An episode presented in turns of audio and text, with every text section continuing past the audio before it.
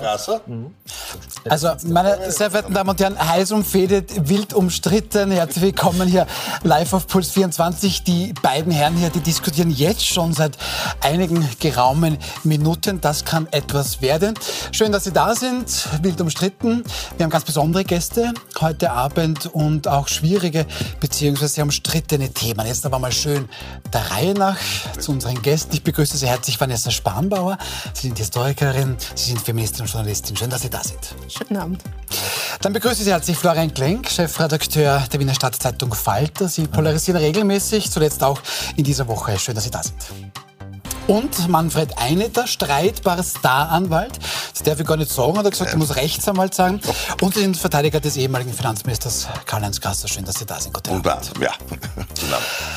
Also schauen wir uns unser erstes Thema an. Der ehemalige Burgschauspieler Florian Teichtmeister soll die schier unglaubliche Menge von 58.000 Dateien besessen haben, die sexuellen Missbrauch von Kindern und Jugendlichen zeigen und das teilweise, so heißt es, auch mit bizarren Gewaltfantasien.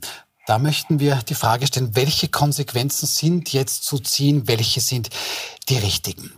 Herr Klenk, in dieser Woche, ich habe gesagt, Sie polarisieren gerne, das haben Sie in dieser Woche auch getan. Sie haben einen Artikel geschrieben, wo Sie versucht haben, ist hier keine öffentliche Hinrichtung ähm, zuzulassen, was den Herrn Teichtmeister betrifft. Sie haben unter anderem auch geschrieben, das können wir hier lesen, er ist offenbar nicht nur seit 15 Jahren schwer kokainsüchtig, also Herr Teichtmeister, sondern auch süchtig geworden, noch immer nach immer brutaleren Bildern von sexuell gedemütigten Kindern.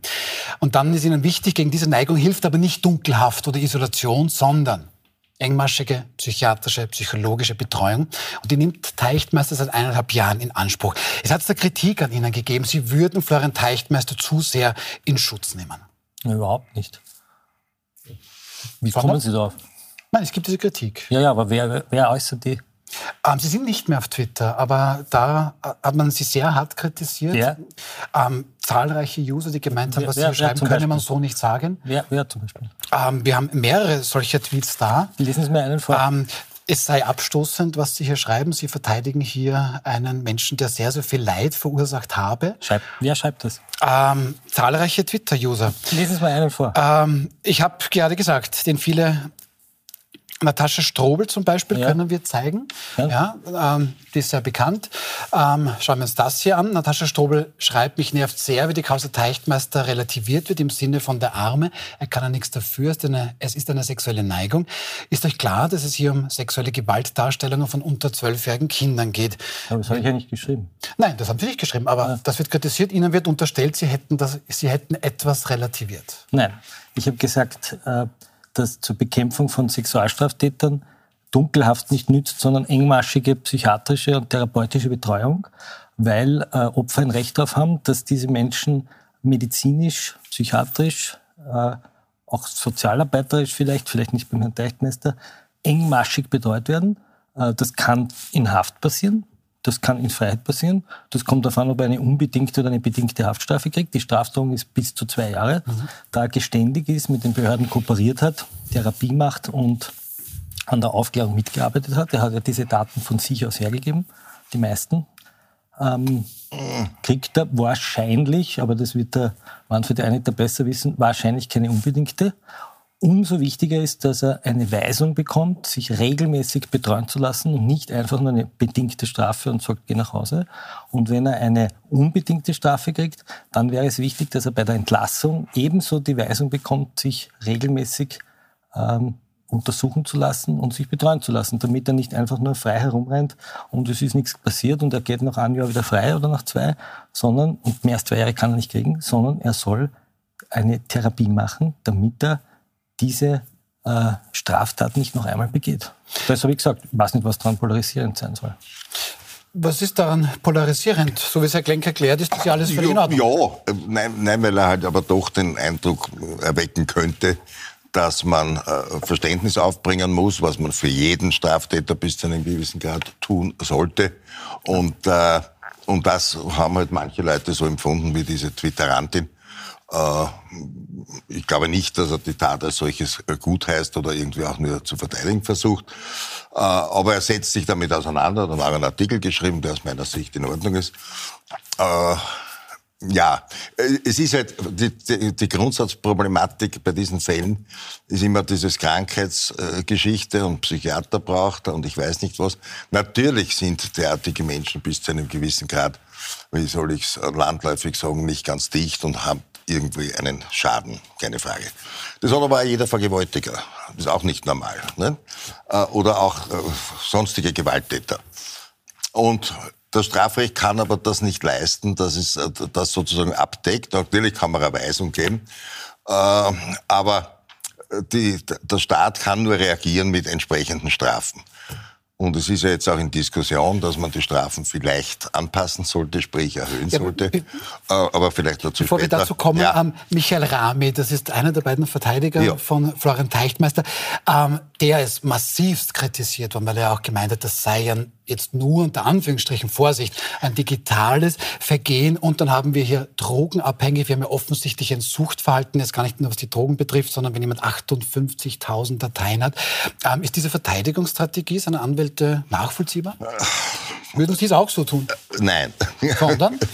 Ich hätte gar, nichts gesagt. Also ich habe mich gewundert, ich würde es weder schönreden noch kritisieren noch äh, schlecht reden. Äh, ich habe mich gewundert, dass der Kollege noch dazu als Verfassungsrichter äh, hier in die Öffentlichkeit gegangen ist und dieses Statement abgegeben hat. Es hat dazu geführt, weil es auch so den Eindruck vermitteln könnte, er hat ja nicht hingegriffen, ist ein Hands-off-Delikt und kein Hands-on-Delikt, wie das so in der Fachsprache heißt. Äh, und das hat natürlich auch manche Leute verärgert, die gesagt haben, na gut, äh, das kann ja nicht wahr sein, dass der da jetzt sozusagen das verharmlost, indem er das äh, nicht hingreifen als positiv darstellt und das auch mit der Sucht. Aber auch das, äh, ich glaub, warte, warte, warte, ja. und das auch mit dem, mit dem Suchtverhalten, mit, mit 100 Gramm Koks hat man angeblich gefunden, schreibst du zumindest im Falter. Äh, und das äh, ist also, wird als Rechtfertigungsversuch empfunden von manchen Leuten, die halt das gar nicht verstehen können, Kindesmissbrauch. Und der Staat kann nun einmal nicht anders reagieren als mit Strafen. Und das führt uns aber dann zum nächsten Thema, ob die Strafen ja, hier ausreichend sind. Kann Kindesmissbrauch verstehen? Also das ist die Frage. Die ich wollte ich wollte gerade fragen, Frau Spannbauer, ähm, wie kann ich das, also ich steht mir nicht zu, Herrn Rami zu kritisieren, aber wie kann ich nur auf die Idee kommen, ähm, ein digitales ähm, Vergehen oder nur das ist ja kein Hands-on-Delikt, wie Sie gesagt ja. haben. Nur es werden nicht 58.000 Kinder äh, verschiedene sein, aber vermutlich Tausende. Ähm, so, Strafandrohung, Sie haben schon gesagt, ist bis zu zwei Jahre. Ähm, wir haben hier vermutlich einen reuigen Ersttäter, der vermutlich wenn auch in Betreuung, aber wohl keinen einzigen Tag womöglich im Gefängnis sitzen wird. Wie kommentieren Sie das? Ich stelle mir die Frage, es werden ähm, immer wieder erwähnt, die Jahre, die er kokainabhängig war, die Jahre, in denen er diese Daten gesammelt hat. Und in diesen Jahren scheint er nicht in Betreuung, in therapeutischer Betreuung gewesen zu sein. Und das ist eher das Problem, das ich sehe, nämlich, dass man jetzt sagt, okay, er ist seit eineinhalb Jahren oder vielleicht zwei äh, in Betreuung. Das ist wichtig. Das ist wichtig, dass die auch weit äh, über die nächsten Jahre hinausgeht. Ähm, ich glaube, das ist sozusagen bei der Forderung um die Strafen so ein bisschen die Krux, dass man schaut, wie werden, diese Strafen überhaupt ähm, ausgefasst und welche Täterarbeit steckt da dann drinnen. Aber was ich mich schon frage, das Strafmildernde, ich bin keine Juristin, ich muss das nicht bewerten, aber ich sehe es äh, als problematisch an, dass man so tut, er wäre eh schon eineinhalb Jahre in Betreuung, aber die Zeit, wo er eigentlich hätte gehen müssen, war er scheinbar nicht, weil zu diesen Datensammlungen hätte es gar nicht kommen sollen. Und darüber müssen wir reden und über die Schicksale natürlich, ähm, die da dahinter stecken, über diese Kinder, über den Missbrauch und wie äh, das in unserer Gesellschaft auch weiterhin vorhanden ist und was man da dagegen tun kann. Ähm, ich bin nicht so die Person, die dann jetzt nur auf den Herr, Herrn Teichtmeister schaut, sondern tatsächlich auf die Gesellschaft und auf das gesellschaftliche Problem, dem das zugrunde liegt. Ähm, und Therapie brauchen sehr viele Menschen und ich glaube, er hätte sie viel, viel, viel, viel früher gebraucht. Und jetzt zu sagen, okay, das ist jetzt, er ist eh, halte ich für ein bisschen problematisch. Was sagen Sie dazu, Herr Klenk? Also er ist jetzt seit anderthalb Jahren in psychologischer Betreuung. Das sagt die Frau Spanberg, das hätte er schon früher machen müssen. Versuchen wir doch ein bisschen die, die Sachen zu entwirren. Das eine ist die Frage, wer ist der Herr Teichtmeister und wie krank ist der und ist er überhaupt krank oder ist es, ist es ein, ein, ein ganz boshafter Widerling oder steckt dahinter eine psychiatrische Erkrankung, das wissen wir so noch nicht. Wir wissen nur, dass er in Behandlung ist. So. Aber ob die Kokainsucht kausal ist für seine äh, äh, Sammlung an Darstellungen von Gewalt an Kindern, an sexueller, das wissen wir nicht. Das werden wir in der Verhandlung erfahren. Also das, einmal, das müssen wir auseinanderhalten. Die zweite Frage ist, ist das Gesetz wirksam? Ja, ist das Gesetz, so wie es da steht, hart genug? Hat die Justiz genügend Werkzeuge, um Menschen wie den Herrn Teichtmeister erstens zu bestrafen und zweitens äh, dazu zu bringen, diese Tat nicht mehr zu setzen. Aber Kleck, ist so. es das? Ist es hart genau. genug? Zwei so. Jahre Strafandrohung so. für 58.000 Dateien? So. Die, das Gesetz unterscheidet nicht, ob ich fünf Dateien habe oder 58.000. Das ist ein Erschwerungsgrund. Das kann ihm dann sozusagen, ja, wenn es ein Vorgesetzter... unterscheidet ja, ja, sich das ja schon zwischen 5 Euro und, und 5 Millionen. Nein, es unterscheidet Fall beim Alter. Es unterscheidet beim Alter. Es unterscheidet zwischen... Unterscheidet nicht, Es unterscheidet, der 207 unterscheidet, sind es Unmündige, mhm. also unter 14-Jährige, oder sind es mündige Minderjährige? Das eine Mal gibt's ein Jahr, das andere Mal zwei Jahre. Warum äh, ist das bei ihm so niedrig? Weil er nur beschuldigt wird, diese Daten besessen zu haben und nicht damit gehandelt oder sie verteilt mhm. zu haben. Oder hergestellt. Ne? Wie kommt man zu diesen vielen Obwohl. Daten? Das ergibt sich aus einem Gutachten des Sachverständigen. Das passiert offensichtlich so, dass man im Darknet so Ordner runterladet, in dem es ganz viel von diesen Daten gibt und er viele Logfiles hatte. Das heißt, er dürfte so Art drüber gesurft sein, ja? so wie so eine Thumbnail-Wand und dadurch entstehen sehr viele Daten. Ähm, was soll die Sanktion sein bei ihm? Er er muss auf jeden Fall eine Sanktion bekommen. Er wollte keine, oder er wollte eine sogenannte diversionelle Erledigung. Das bedeutet, er möchte eine Therapie haben und dagegen wird die Strafe, also wird sozusagen das Verfahren einmal eingestellt oder zurückgestellt. Das ist ihm interessanterweise in der Drogenkausa gelungen, obwohl er 100 Gramm Kokain zu Hause hatte. Das ist sehr, sehr viel. Da hat er keine Diversion gekriegt. Eine Zurücklegung, vorläufige Zurücklegung. Eigenbedarf. Eigenbedarf. Ja, aber, also, aber Herr Eine, Entschuldigung, ja. Ja. Äh, der Herr Teichmeister ja? soll 100 Gramm Kokain zu Hause für Eigenbedarf haben. Der hat zu Hause mehr Kokain offensichtlich als ich Zucker. Ja, ja, das geht durch. Ja, da das geht das, deshalb das geht durch, weil man das, weil der 207a da steht. Und, die, und äh, äh, wenn er glaubhaft gemacht hat, dass es für den Eigenbedarf ist und dass er schon weiß Gott wie lange hat, dann kann also vorläufig die Anzeige zurückgelegt werden und wenn, dann geht es ans Bezirk. Also das ist zu vernachlässigen, würde ich so. sagen. Die, die, andere Geschichte ist mit der fortgesetzten Gewalt, das verstehe ich nicht. Die fortgesetzte Gewalt ist eingestellt worden, ich zitiere ja, jetzt die Staatsanwaltschaft aus Beweisgründen. Wir wissen noch da nicht genau, was der Hintergrund ist, wird man hoffentlich im Gerichtsverfahren erfahren, wenn das überhaupt zur Sprache Nein, kommt, weil es ist nicht angelegt.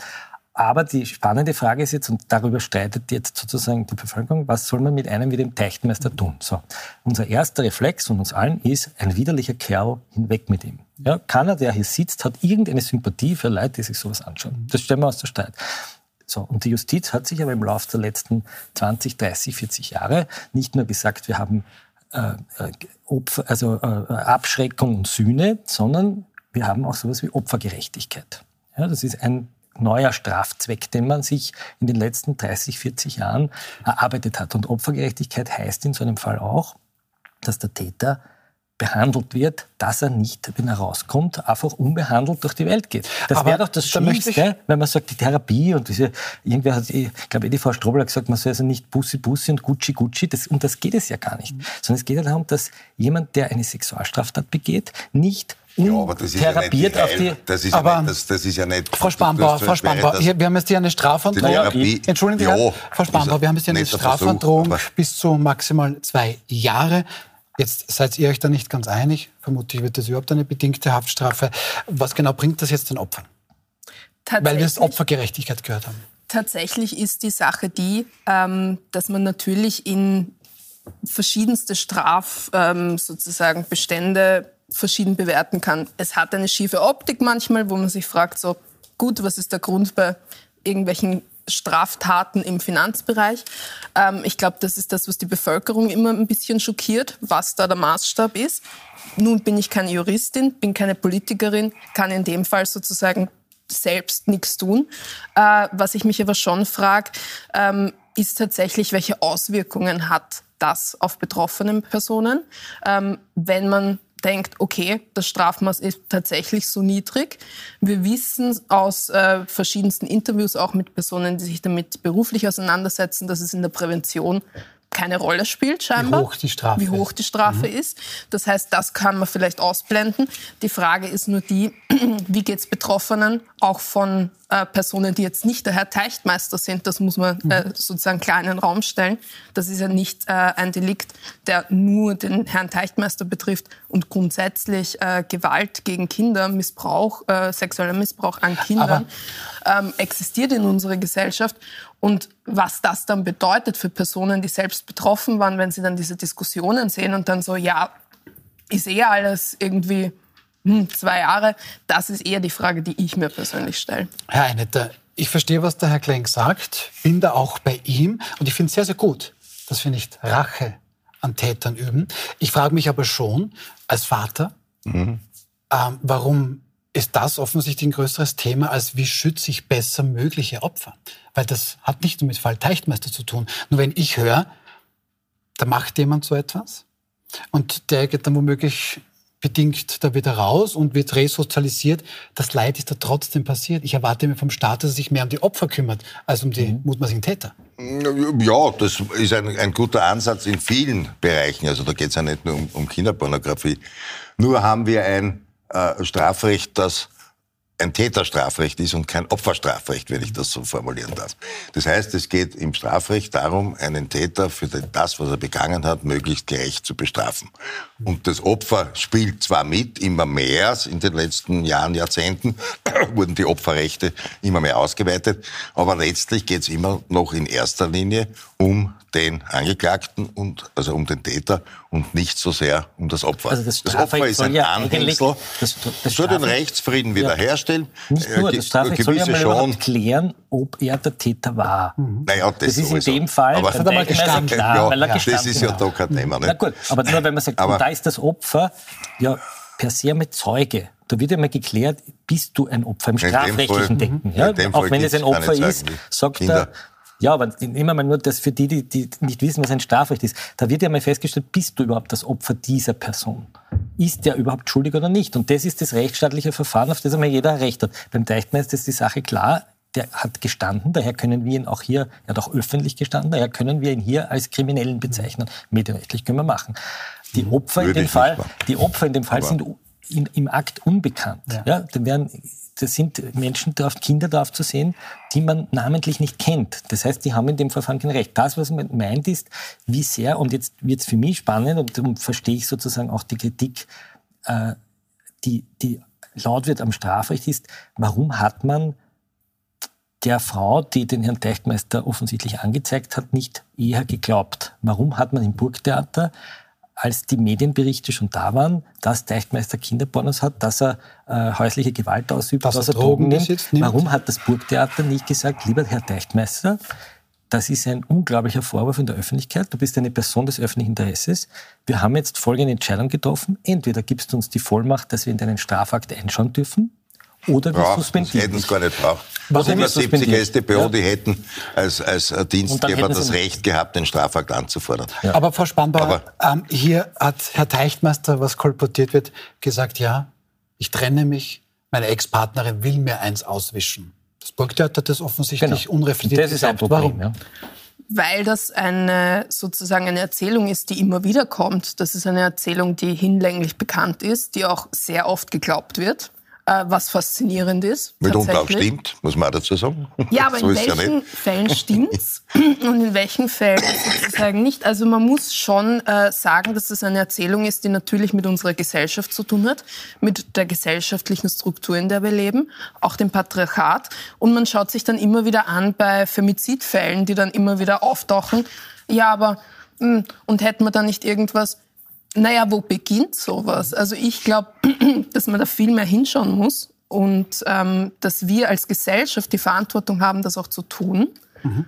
Das Burgtheater hätte diese Verantwortung gehabt, nicht lieb zu fragen, genauso wie ähm, sozusagen eine Produktionsfirma und Regie des Films Corsage, sich da hinzusetzen und dann zu sagen, naja, aber wir haben schon geglaubt, ist ein bisschen sehr dürftig, ähm, vor allem wenn man sich mit solchen Themen auseinandersetzt. Moment, der Vorwurf, da muss man das Filmteam ein bisschen in Schutz nehmen, der Vorwurf gegen Teichtmeister wurde im August erhoben und Ende Juli oder Mitte Juli abgedreht. war der Film abgedreht. Also das, die Ich Film, sage nicht also die vom Rolle Film, das ist nicht Ja. mein Thema, aber die ganzen Promomaßnahmen, es gab ja noch einen zweiten Film, der das dann abgedreht hat, die Promomaßnahmen, irgendeine Art von Konsequenz wäre halt schon. Also ich sehe das Problem, das Burgtheater- das Burgtheater. Eine Hauptrolle kriegt, die dann. Genau, das ist Das natürlich die Burgtheater- größere, das Burgtheater die größere hätte, Causa. das Burgtheater hätte Ja, sofort erfahren können, was Sache ist. Weil er war vom ersten Tag an geständig und das steht im Akt.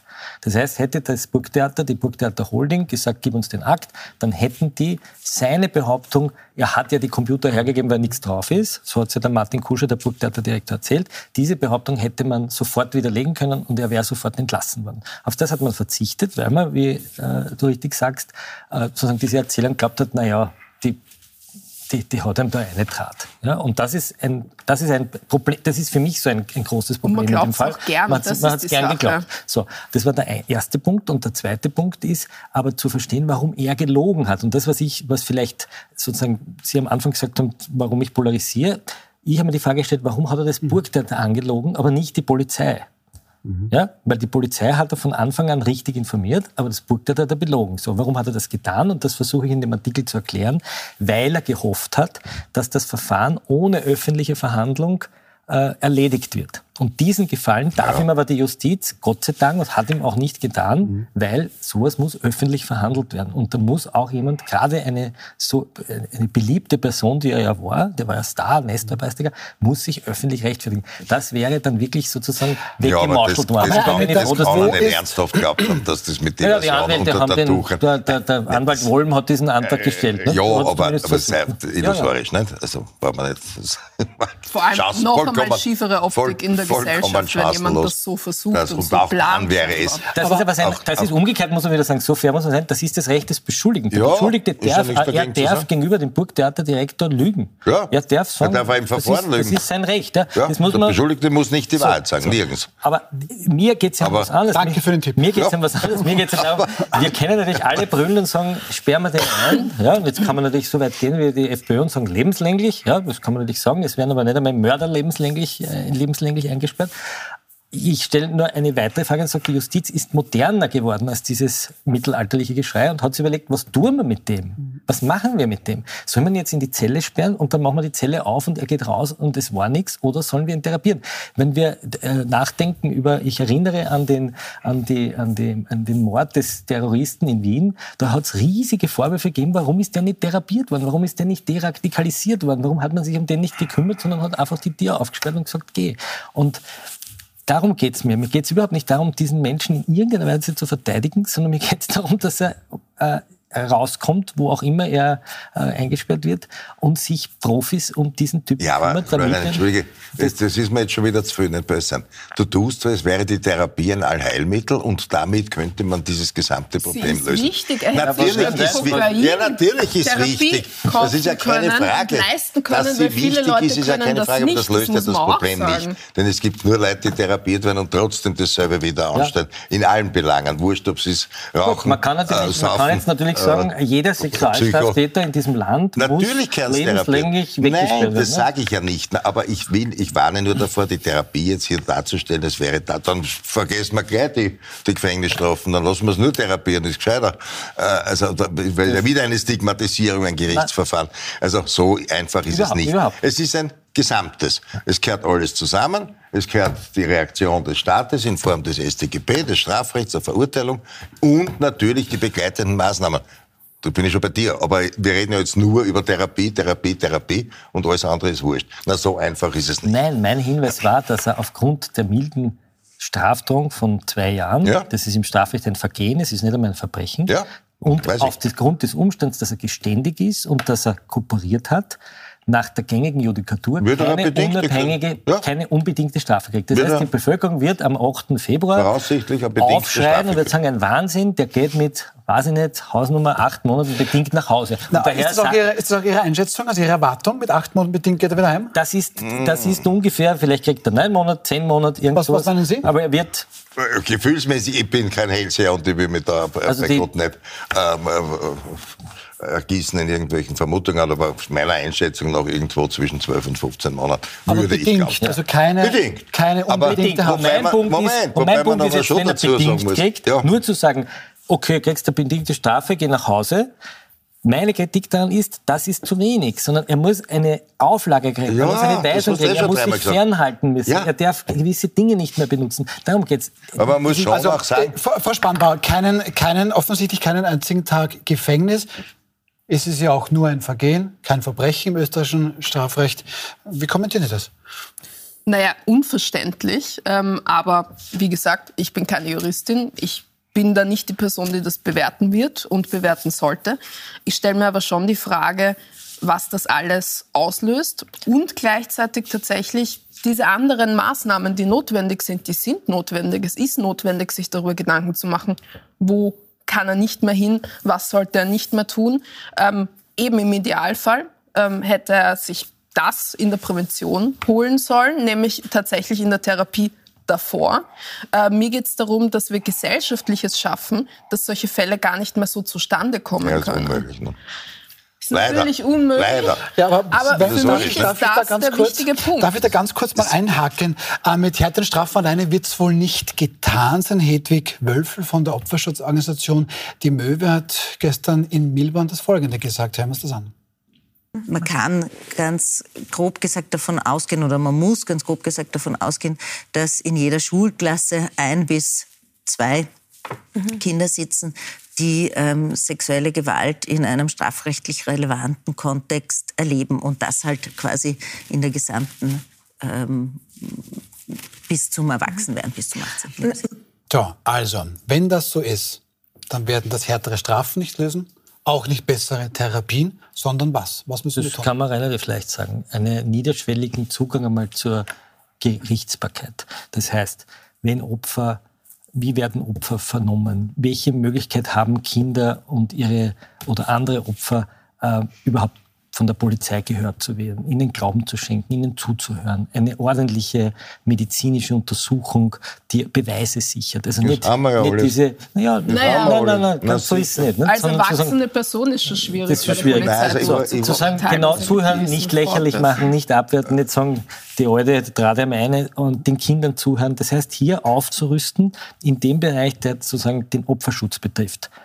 Auch damit Opfer sozusagen, damit das, was Kinder aussagen oder erlebt haben, ordentlich dokumentiert wird für das Strafverfahren. Das haben wir aber im Großen. Punkt eins. Punkt zwei ist, dass in dem Verfahren diese Leute geschützt werden, ist, sind wir auch schon viel Haben wir weiter. beim Sind wir schon kontradiktorische viel- Einvernahme wegen Kontradiktor- Abwesenheit, Das heißt, die das werden über den Fernseher vernommen So, und ich- von einer Psychologin, wie jetzt gerade gehabt gestern. Ja, ich also hab- ich hab das, vor das, 30 die Jahren Instrumente mein- haben wir eigentlich ja, alle. Ich habe vor 25, 30 Jahren mein Gerichtsjahr gemacht. Wenn dort eine Frau aufgetreten ist, ist die von einer Männerschar an, ich weiß nicht, nach alten Schreirichtern und, und Rüppeln dort eingegangen. Heute hat sich Ja, das ja, verändert. Aber ja. massiv verändert. Ja, ich sage, Ja, heute hat sich das das ist- verändert. ja. Ja. Ich möchte, möchte dann aber schon gern So. Die Frau in der Runde fragen, ob sich das wirklich verändert hat, weil wenn das jetzt Männer erklären, hm, hat sich's verändert? Gesellschaftlich teilweise nicht wirklich. Ich kann nicht sagen, wie sich vor Gericht verändert hat, aber man muss ne? tatsächlich schon sagen, dass eben Frauen, und das sehen wir auch, ähm, schon kein Glauben geschenkt wird oft, Kindern oft noch weniger, weil man stellt sich so an und na, wird nicht so gewesen sein.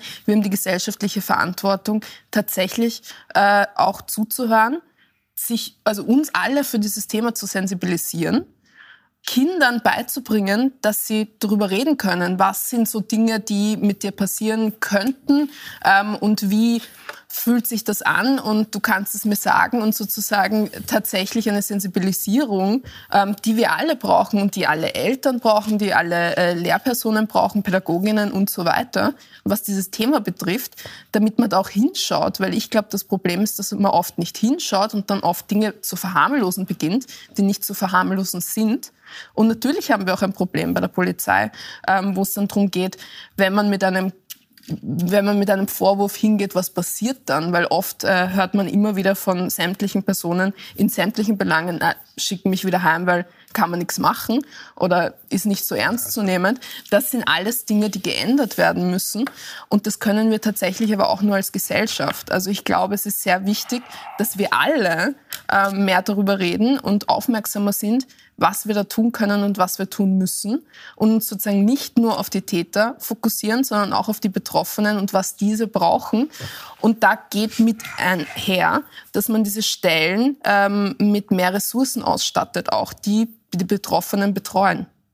Es gibt ja, ja jetzt also, dieser Tage gab es ja das Urteil, das höchstgerichtliche Urteil im Fall Scharten. Ja, es gab einen Bürgermeister von der Gemeinde Scharten in Oberösterreich, der seine Gemeinde Mitarbeiterin mehrfach vergewaltigt und sexuell missbraucht hat und der ist dafür verurteilt worden zu einer langjährigen Haftstrafe. Man möge nachlesen, was mit dieser Frau aufgeführt wurde. Ja, der hat einen Orden gekriegt noch zu einem Zeitpunkt und ist, ist gewählt worden in seinem Ort zu einem Zeitpunkt, als er schon verurteilt war in erster Instanz. Der Ort hat gegen diese Frau demonstriert. Da fand ein organisiertes Mobbing statt gegen ein Opfer einer Sexualstraftat.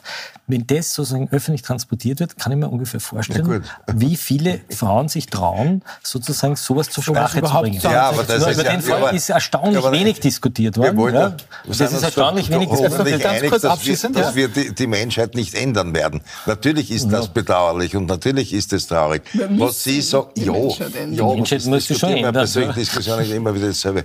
Äh, Gut, dann bringen wir aber die Diskussion jetzt auch zu Ende. Wir Menschen werden uns nicht ändern, nehme ich da jetzt Nein, mit. Muss wir hoffen, dass das schon passiert. Entschuldigung, dem muss ich schon widersprechen, dass den Frauen nicht geglaubt wird und den Kindern und dass die nicht entsprechend gehört werden. Stimmt absolut nicht.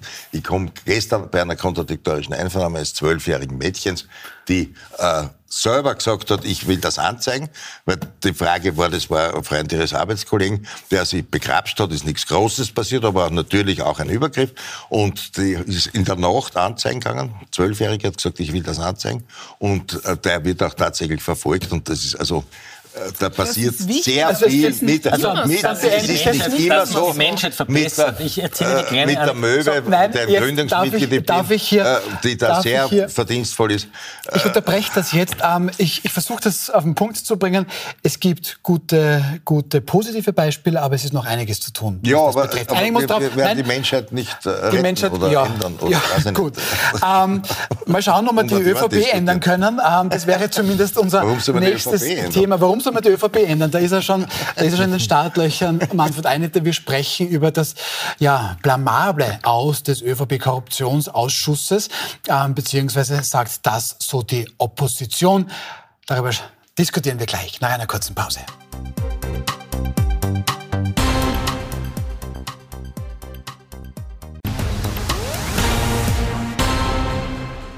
Das ist ein Fake. Willkommen zurück bei Wild umstritten, live auf Puls 24. Ähm, wir kommen zu unserem nächsten Thema und zur Blamage-U-Ausschuss, der sogenannte ÖVP-Korruptionsuntersuchungsausschuss, der an sich noch rund zwei Wochen läuft. Der wird heute aber de facto zu Grabe getragen und das mit einer Blamage, wie viele meinen. Schon am Dienstag lässt die ÖVP da eine vereinbarte Geschäftsordnungssitzung platzen. ÖVP-Fraktionsführer Andreas Hang ist da einfach nicht hingegangen. Heute hätte es ein informelles Treffen, hat es gegeben, auch da ist nichts rausgekommen. Die Parteien geben sich da gegenseitig die Schuld. Äh, Frau Spanbauer, Sie sind Kollegin, Sie sind Journalistin und da frage ich Sie auch durchaus in Eigeninteresse, aber ich kenne mich nicht mehr aus. Kennen Sie sich noch aus bei dem ÖVP-Korruptionsuntersuchungsausschuss? Nein, ich bin aber auch in der glücklichen Lage, dass ich mich damit beruflich nicht intensiv beschäftigen muss. Natürlich beschäftige ich mich trotzdem damit. Äh, und was mir bleibt, ist die Frage eben, was ist da alles passiert, weil viele Dinge, die ich äh, mitbekommen habe, in dem, dass ich nicht komplett da drinnen bin in dieser Bubble von den Personen, die sich damit auseinandersetzen, ist, dass ich mir die Frage stelle, ja, kann so Politik ausschauen? Ähm, ich tue mir ein bisschen schwer damit, wie das Ganze ausschaut, welche kleinen Streitigkeiten es gibt. Es ist klar, dass es die gibt unter sozusagen Personen, die gemeinsam arbeiten und, und dann äh, auch gegeneinander arbeiten, in dem Fall leider. Ähm, aber ja, auskennen tue ich mich persönlich nicht mehr und ich weiß aber auch nicht, ob ich es will oder ob ich lieber darauf warte, äh, was dann noch so sozusagen am Ende rausschaut. Zum Glück kann man den Florian Klenk. Kennen Sie sich noch aus? Beziehungsweise wenn ja, warum wollen Sie sich noch auskennen in diesem Weil der Urschuss anders, als es geframed wird, weder eine Löwinger Bühne noch ein Kasperltheater ist, sondern ein ganz wichtiges parlamentarisches Kontrollgremium der Abgeordneten, die die Exekutive, also die Regierung, äh, fragen können nach der politischen Verantwortung ihres Handelns. Nicht des strafrechtlichen, das klärt gerade das Gericht, sondern nach der politischen. Worum geht es in dieser Frage? Um sehr bedeutende Fragen, nämlich erstens die Frage, konnte man sich Gesetze kaufen? Zweite Frage, konnte man sich Kontrolle, Finanzamt, Finanzpolizei vom Leibe halten, indem man gespendet hat? Und die dritte Frage war, konnte man sich mit Steuergeld das Wohlwollen von Medien erkaufen? Das sind drei ganz wichtige demokratiepolitische Fragen, die dieser Urschuss behandelt hat. Und gleichzeitig zu diesem Urschuss hat die Justiz äh, Untersuchungen gemacht und das für die Bevölkerung so sozusagen Vorteilhafte war, dass der Urschuss diese Akten aus der Justiz anfordern konnte und in einem öffentlichen Forum zur Sprache bringen konnte und die Leute darauf anreden konnte. Das kann man halt nachlesen in den stenografischen Protokollen des Urschusses. Das Parlament hat eine neue Homepage, das findet jeder ganz leicht. Das heißt, es wird eine Transparenz hergestellt über die Frage, ob die Regierung, die eigentlich der Respublika verantwortlich sein soll, Einzelinteressenten, nämlich Leuten, die gespendet haben oder die sich was erwartet haben, verantwortlich ist. Und das, was während des Urschusses passiert ist, ist, dass einer der zentralsten Figuren in dieser Republik, nämlich der Generalsekretär im Finanzministerium, der Thomas Schmidt, ein umfassendes Geständnis abgelegt hat, über dem, das wir dann diskutieren können, ob es richtig ist oder falsch, sich selbst belastet hat, also nicht nur die Schuld, nicht nur die Schuld weggeschoben hat, sondern sich selbst mit Schuld belastet hat, neue Delikte äh, aufgebracht hat, die er begangen hat und dass seine Komplizin, die Frau Beinschab, ebenso ein Geständnis aber, abgelegt hat. Aber, ja? aber Herr Eine, wenn ich jetzt dem Herrn Klenk zuhöre... Klar. In also, wenn ich dem Herrn Klenk zuhöre, bin ich jetzt Fan geworden vom, vom Untersuchungsausschuss. Ja. Sind Sie es auch? Na, absolut nein. Also, äh, Natürlich ist ein Florian Klenk Fan vom Untersuchungsausschuss, denn das ist genau das, was die Journalisten lieben, insbesondere wenn sie politisch interessiert sind, in die eine oder andere Richtung, äh, ohne dir hier was zu unterstellen. Ähm, und dann, wenn es natürlich so massiv gegen die ÖVP geht, und das Ganze heißt ja ÖVP-Untersuchungsausschuss, was an sich schon problematisch ist, ohne dass ich hier ÖVP-Anwalt bin, äh, muss man schon sagen, dass genau das das Problem ist, dass dieser U-Ausschuss und das Strafrecht verschwimmen. Es fließt nahtlos ineinander. Und daher habe ich immer schon die Meinung vertreten, sage das jetzt wieder gerne öffentlich, dass ich der Meinung bin, dass zuerst das Strafverfahren stattfinden sollte und dann erst der Untersuchungsausschuss. Warum? Wir sehen ja, dass sich die Leute mit Recht, soweit es vernünftig sind, im Untersuchungsausschuss entschlagen. Das Recht haben sie, davon machen sie auch reichlich Gebrauch. Das heißt, es lässt sich dort wieder nicht klären, äh, was Sache ist. Das ist ja aber auch gar nicht der Sinn des Untersuchungsausschusses, denn da sollen politische Verantwortlichkeiten festgemacht werden, sonst gar nichts. Und im Strafverfahren geht es darum, ob ein Einzelner oder ein Verband sich schuldig gemacht hat und dann die entsprechende Sanktion nach dem Strafgesetzbuch erfährt. Das ist aber, glaube ich, wesentlich wichtiger, denn da geht es um, um Freiheitsstrafen und um den Einzelnen. Und erst wenn das geklärt ist, dann sollte man den Untersuchungsausschuss, wo es um politische Verantwortlichkeit noch dazu ohne jede Konsequenz geht, muss man auch dazu sagen. Es ja. ist ja noch nie passiert, dass nach einem Ausschuss irgendwer äh, zurückgetreten ist oder so irgendetwas. Oder klar, also, oder klar haftbar gemacht wurde. Das ist ja auch nicht das und da sehe ich das Problem. Das ist ja auch und, nur und natürlich, es ist zwar, weil du redest unterbrochen, lieber Freier. Bitte. Äh, aber jetzt haben wir gerade wieder zugehört, ich sage Naja, aber wenn man mit der Stoppuhr, wie bei den Fernsehdiskussionen, bin ich, glaube ich, 20 Minuten hin. Also, das, das, war, das ist mir aus dem gefallen. Danke, hast du jetzt erreicht. Ähm, das habe ich jetzt gerade erreicht. Aber äh, die Frage ist ja nicht Frage, unbedingt, ja. äh, ob der sinnvoll ist. Ich glaube, dass er sinnvoll Natürlich ist. Natürlich ist er die sinnvoll. Die Frage ja. ist, wie wird er geführt? Und ja, da, äh, das ist genau, danke, Stichwort, Tribunal. Ich glaube, wir ja. widersprechen uns da wahrscheinlich in, in, diversen Teilen dann doch. Aber äh, es geht mir tatsächlich darum, wie ernst wird das genommen und welche Dinge äh, schauen wie aus und wie kann man das führen und dann Unterschriften, die fehlen aus diversen absurden Gründen. Also solche Dinge äh, halte ich tatsächlich für dem nicht würdig. Richtig. Es ist ein Tribunal, wo die Leute unglaublich behandelt werden. Ich war ja selber schon dort zu Gast, als Anwalt natürlich, nicht als als Auskunftsperson. Äh, und das kann man sich überhaupt nicht vorstellen, wenn man das nicht miterlebt hat. Daher hoffe ich auch, dass das irgendwann einmal öffentlich, öffentlich übertragen wird. Sie haben sehr brav aufgezeigt. Darf jetzt wieder? Übertragen wird. Ja, ja. Und, und, Herr Präsident, also gut, das war der Geist. Ganz kurz. Ähm, er ist ein Tribunal. Es ist ein rechtliches Tribunal. Das ist, das ist nicht, er führt sich auf in drei. Es ist ein Tribunal, das etwas untersuchen soll. Das Ja. ist auch von der Verfassung aber so So, und jetzt die kommt ein springender Punkt. So, und jetzt kommt ein springender Was Punkt. nicht im Sinne heißt, ich bin in sehr vielen, ich bin in sehr vielen äh, Befragungen dort drin gesessen. Wenn immer wieder behauptet wird, diese, die Leute werden so unglaublich arg behandelt. Das stimmt überhaupt nicht. Man kann Nein. das nachlesen. Was ist passiert? Der Sebastian Kurz, unser Bundeskanzler, hat sich dort hineingesetzt und hat vier Stunden durchgeredet. Vier Stunden Filibustern nennt man das. Man kann Ja. das nachlesen. Vier Stunden. Warum redet er so lang? Vier Stunden durch. Und er hat so lange geredet. Und ich schwöre, es war so, der Wolfgang Sobotka, der dieses Tribunal geleitet hat. Der Nationalratspräsident, der selber ÖVP, sozusagen ja. politisch hart kritisiert wurde, eine Zeit lang auch strafrechtlich äh, äh, untersucht wurde, ist eingeschlafen. Ja, ist eingeschlafen. Ja, hat unter der Bank irgendein Keks gegessen, dass er wieder aufwacht. Und warum macht das der Kurz? Weil er nicht wollte, dass die Opposition Fragen hat, weil die Fragezeit abläuft. so, also- wenn wir darüber reden, dass dort jemand respektlos auftritt, Ja. das kann man nachlesen, das ist dokumentiert. Ja, Jeder kann das man eingeben. kann alles nachlesen. Genau.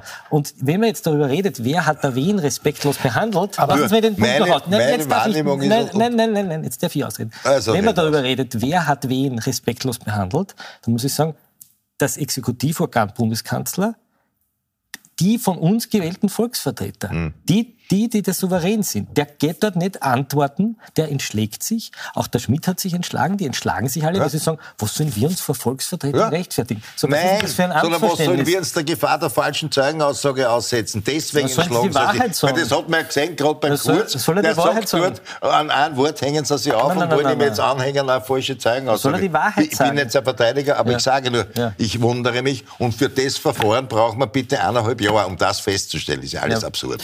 Muss man schon sagen. Darf ich nur ganz kurz, das ist zwar alles sehr spannend, Ja. was Sie da Ja. beide liefern. Vielen herzlichen Dank. Nur schauen wir mal, was vielleicht bei den Zuseherinnen Ja. und Zusehern, Das ist bei den. Wählerinnen und Wählern überbleibt. Stefanie Crisper heute von den NEOS dazu. die ÖVP äh, hier völlig destruktiv agiert, einen Tag nach dem anderen und so verzögert, auch immer vermeintlich neue Argumente findet. Und es ist wirklich kafkaesk. Und ich habe das gestern äh, mit der Situation im Kindergarten verglichen. Ich habe danach von Kindergartenpädagoginnen und Pädagogen ähm, Schreiben erhalten, dass sie diesen Vergleich als diffamierend erachten. Und ich möchte mich bei den Kindern entschuldigen, weil der Vergleich des Verhaltens von Herrn Hanger hier in den letzten Tagen und auch heute mit einem Kindergarten äh, ist nicht angebracht. Ja, aber da sind wir ja genau wieder am Punkt. Ich verstehe das, dass die jetzt sagen, okay, wir haben genug, weil der Herr Greiner vor, weiß ich nicht, vorige Woche oder vor 14 Tagen eine Strafanzeige wiederum erstattet hat. Äh, Es wird ja das Strafrecht permanent missbraucht, auch im Zusammenhang mit diesem Untersuchungsausschuss. Da fliegen die Strafanzeigen durch die aber Gegend ja in der. Hoffnung, in der Hoffnung, dass irgendwas überbleibt, dass man den politischen Gegner ans Ja, aber Auswischen kann. aber das ist ja- davor, wenn aber Naja, na, weil, zeigt weil, doch weil, weil die Verfahren bei uns jahrelang dauern. Aber Herr- Das- Ja, diese Moment, Moment, diese lieber. Lieber Manfred dauern ja bitte Wer, wer, drei Jahre. Wann, wann ist angegangen, die Ibiza? hast du nicht auch gerade die, Ah, Staats die WKStA angezeigt? Nein, Nie? nein. Die Leiterin?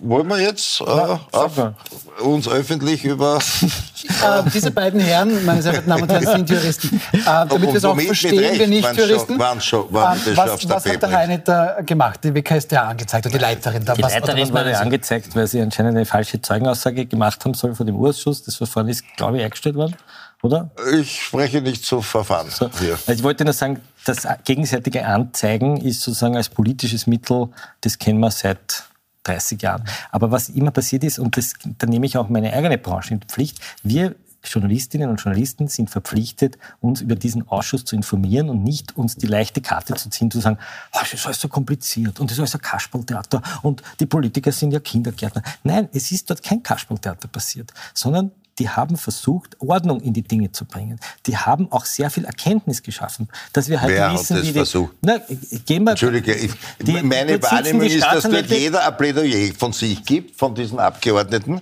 Die Nein, ich reden rede einmal fünf. Minuten lang Dort und dann kommt vielleicht eine Frage. Dort Weil ich kann mich noch gut erinnern, wenn ich Grasser dort war, haben wir dann immer, können Sie jetzt bitte endlich eine Frage formulieren? dort saßen Sondern die reden, legen ihren Standpunkt da und sind nicht in der Lage, eine Frage mitunter also ich zu kann, ich artikulieren. kann, ich kann, also gerne, ist ich kann das gerne. Beantworten. Ja. Es waren dort zum Ihr Beispiel wart ja noch nicht fünf- dort, aber dort ich hoffe, Beispiel- dass das alles einmal öffentlich übertragen dort wird. Beispiel, Dann kann sich jeder selber ein Bild dort, machen. Darf ich kurz sagen? Es waren dort Ja. zum Beispiel fünf Staatsanwälte der WKStA, die dort unter Wahrheitspflicht ausgesagt haben, dass sie politischen Druck kriegen, dass sie gegängelt werden, dass sie giert werden.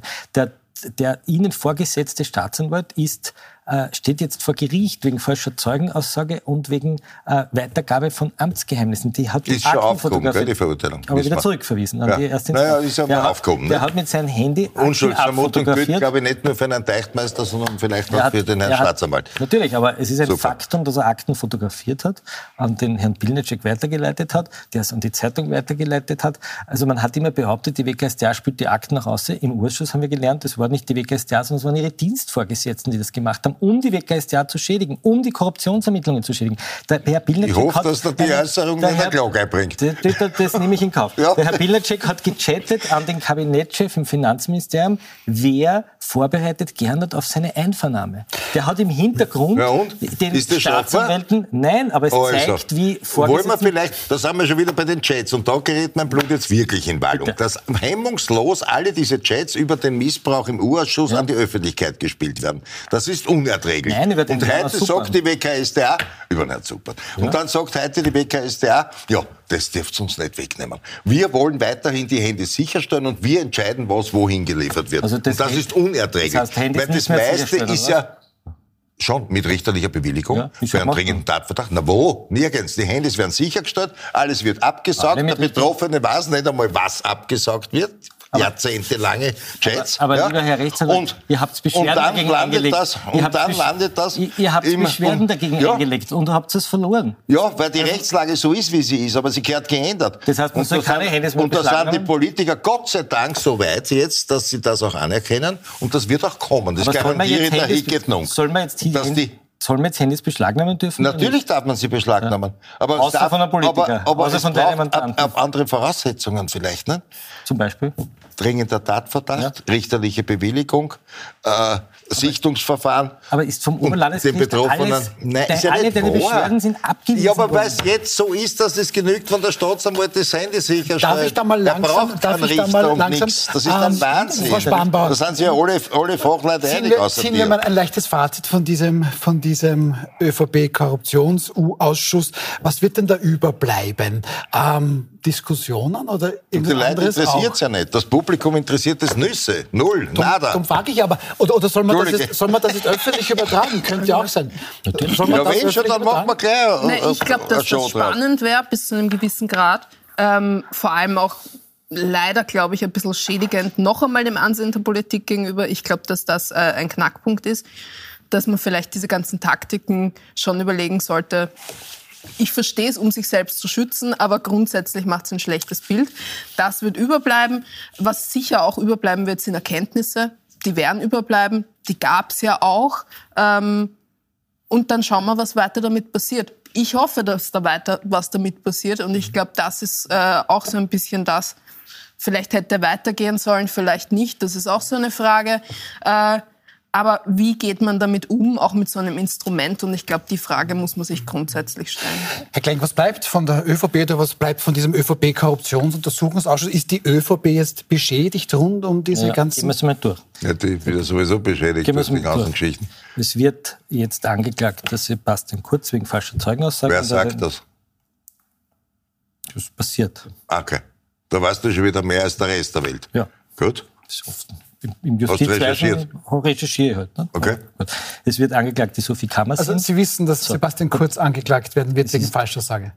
Der Sebastian Kurz wird wegen Falschaussage, soll wegen Falschaussage angeklagt, es liegt oben im Justizministerium und die müssen das jetzt prüfen. Soll ist was anderes so. als wird.